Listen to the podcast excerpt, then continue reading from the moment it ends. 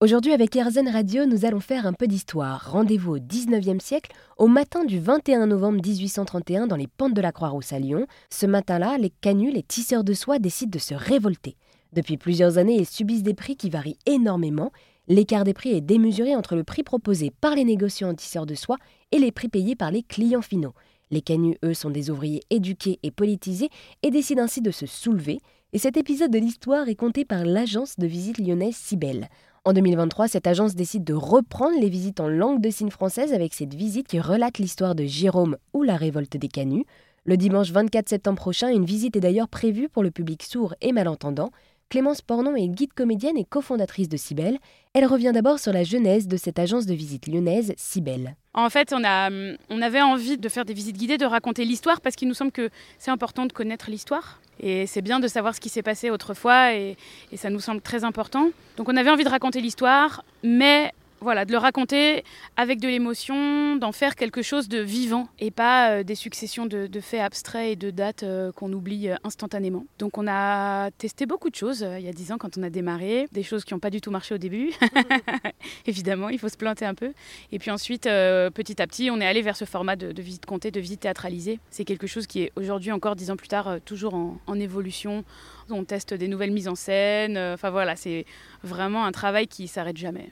Et euh, quels vont être du coup les temps forts de euh, cette visite qui porte sur l'histoire de Jérôme, qui est donc ce canut qui se révolte dans les pentes de la Croix-Rousse à Lyon? Alors cette visite, euh, elle traverse les pentes de la Croix-Rousse, on descend tout en bas, ça se passe le matin de la première révolte, et donc on essaye de faire revivre un peu le, la tension qu'il pouvait y avoir au matin de cette première révolte des canuts, la grève, et puis euh, le dilemme moral un peu du personnage qui a voté pour la grève mais qui décide de quand même travailler ce jour-là. Je n'en dis pas plus pour pas spoiler l'histoire. On passe par euh, différents endroits assez emblématiques de la Croix-Rousse, notamment la cour des Voraces qui est une grande traboule assez connue, euh, mais aussi l'église Saint-Polycarpe.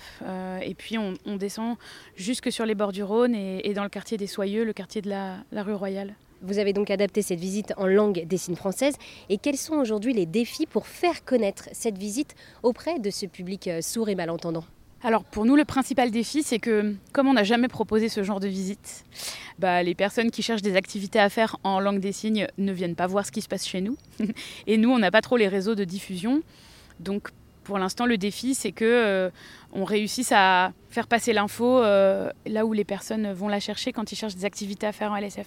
Donc heureusement, il y a la compagnie On Off qui nous aide beaucoup là-dessus, qui travaille avec nous. On est, on est vraiment en partenariat. Et voilà, et on espère que d'ici là, euh, quand on en aura proposé d'autres, les gens seront au courant que chez Cybelle, on peut faire des visites en LSF. Et alors, comment réagit du coup ce public donc sourd et malentendant lors d'une visite en langue des signes française et même après?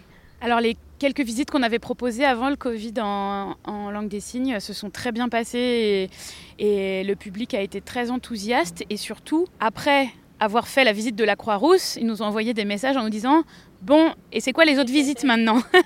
Et c'était vraiment le projet d'en proposer d'autres. Le Covid, malheureusement, nous a stoppé dans l'élan, mais ça y est, on, va pouvoir en proposer d'autres. Parce que oui, en 2023, ces visites en langue des signes française avec Cybelle euh, reprennent. Pour celles et ceux qui aimeraient en savoir plus, où est-ce que vous leur donnez rendez-vous? Alors on vous donne rendez-vous sur notre site internet, donc cybelle-lyon.fr, et aussi sur tous nos réseaux sociaux. On poste régulièrement les infos quand on organise des visites comme ça un peu exceptionnelles, euh, ou sur notre newsletter aussi dans laquelle on, annonce toujours ce genre de choses. Eh bien, merci beaucoup Clémence de nous avoir euh, présenté euh, Cybelle, donc cette agence de visite lyonnaise qui propose des visites en langue des sites françaises pour découvrir l'histoire des canuts dans les pentes de la Croix-Rousse à Lyon.